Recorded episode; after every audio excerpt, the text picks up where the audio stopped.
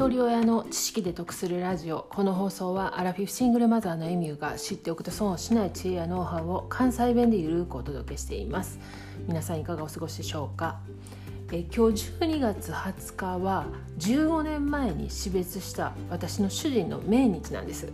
でこの命日近くになってくると私もねまあそろそろ命日やなと思ってるんでよく夢を見たりするんですけれども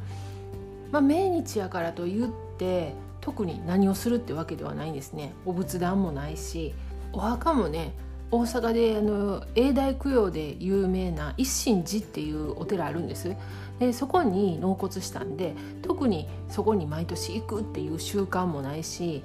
まあ娘に今日あれやなお空のパパの命日やわって言ってあほんまやなぐらいで一日終わるんですけれども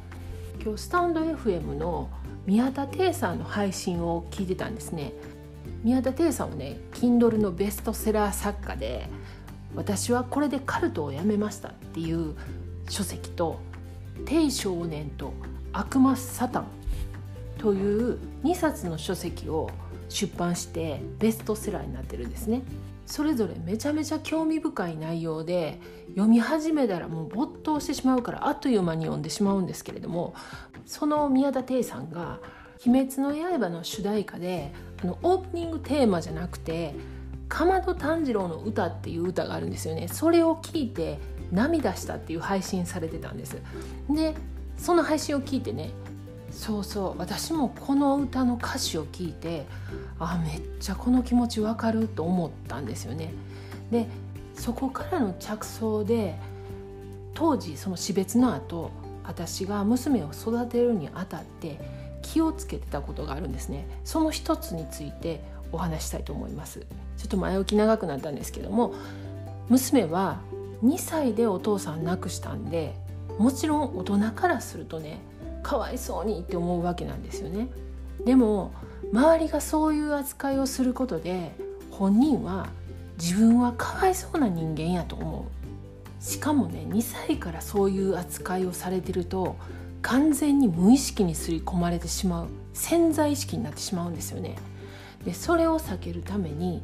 身近な家族にはもちろんその内容をちゃんと説明してお父さんが死んでかわいそうやって言わんといてほしいって伝えましたで私自身も娘には2年間だけやったけどお父さんからいっぱい愛されて育ってきたよってずっと言い続けてきてるんですね。でこの子供の時の思い込みっていうのは生きる上で本当に厄介やっていうのはね大人の私たちは十分経験してきてますよね。であらゆる思い込みを手放すことで本当の力を発揮するとも言われています。で通っていた保育園の先生方がね気を使ってくれて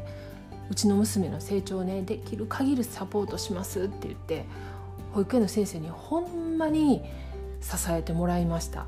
なのでもう卒園式はもう感謝で娘より私の方が泣いてたくらいなんですけれどもで主人が亡くなった後も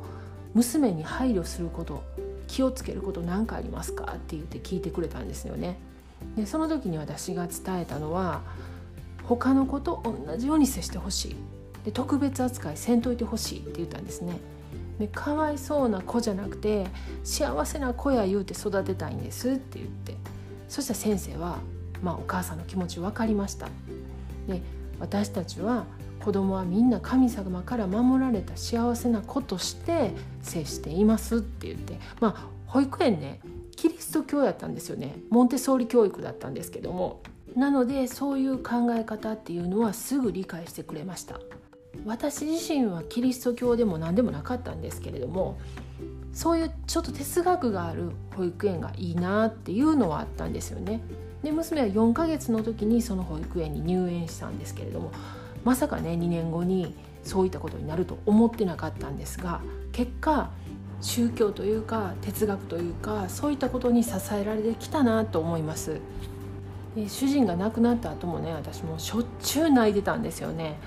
でも泣くたんびに娘がねティッシュをね持ってきて私のこう涙を拭いながらね「ママお心強くなってくださいねって言われるんですよね。で私も泣きながらね「はい分かりました」って言ってるんですけれども 最初はそうやってやってくれるんですよ。もうなしょっちゅう泣いてるからもうまた泣いてるって言われるんですけど まあそんな娘に支えられながら、まあ、15年経ったわけなんですけどその間も、まあ、再婚して下の息子が生まれてまた今離婚してもうまさに失うことで得るものっていうことを実体験してるんですけれどもこのかまど炭治郎の歌でもね